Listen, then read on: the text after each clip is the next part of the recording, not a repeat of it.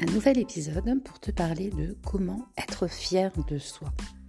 Parce qu'en effet, euh, il y a une pression énorme sur les épaules des femmes dans le fait d'être une maman, le fait d'être une épouse, le fait d'être euh, de travailler et de, pouvoir tout gérer tout le temps.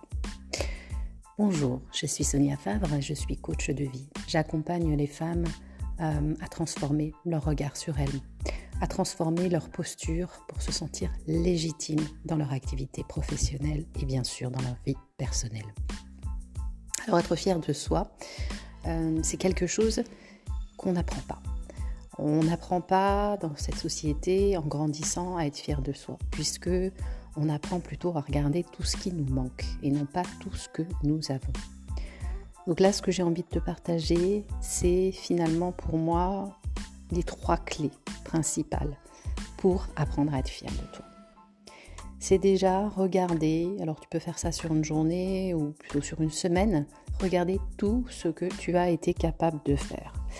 Pourquoi je te dis ça? Parce qu'on est euh, en cours avec la to-do list euh, sous, sous le bras à plutôt se dire oh là là j'ai pas fait ci j'ai pas fait ça j'ai pas réussi à caser ça plutôt que de se dire ben, tiens, en fait, j'ai réussi à faire ça. Donc au lieu de, de, regarder là où tu n'as pas coché les cases, regarde tout ce que tu as fait et dans tout ce que tu as fait, qu'est-ce qui t'a fallu comme ressources, qu'est-ce que tu as utilisé, qu'est-ce qui t'a permis d'avoir ces capacités-là? Ça, c'est le premier point.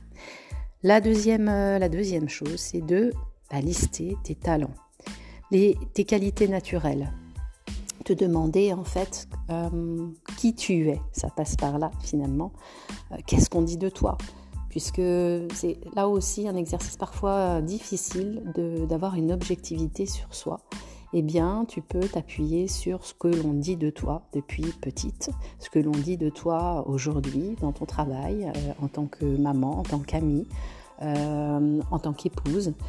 Quelles sont, tes principales qualités qui ressortent?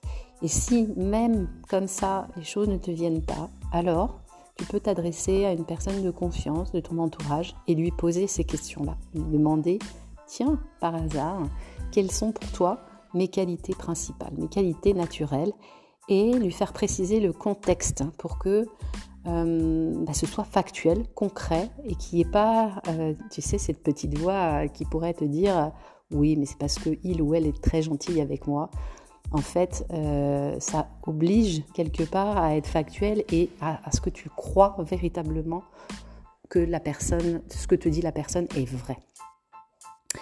Et le troisième aspect, c'est euh, peut-être quelque chose un peu plus difficile, mais c'est d'aller regarder tes parts d'ombre, tes blessures, tout ce, que, tout ce qui t'a forgé, en gros. Et c'est au lieu de les regarder comme euh, quelque chose de difficile, de douloureux, même si ça l'a été, dans tes perceptions, eh c'est plutôt de regarder qui ça te permet de devenir, qui ça t'a permis d'être, qui ça t'a permis de croiser, de rencontrer, euh, quelle femme es-tu? Grâce à ça, quelle force, quelle ressources as-tu développé grâce à ces blessures.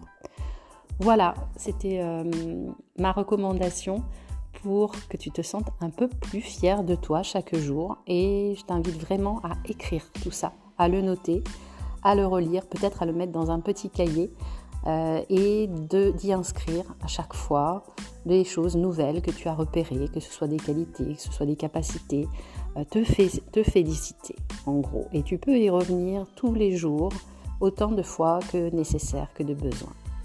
Je te dis à bientôt pour un nouvel épisode.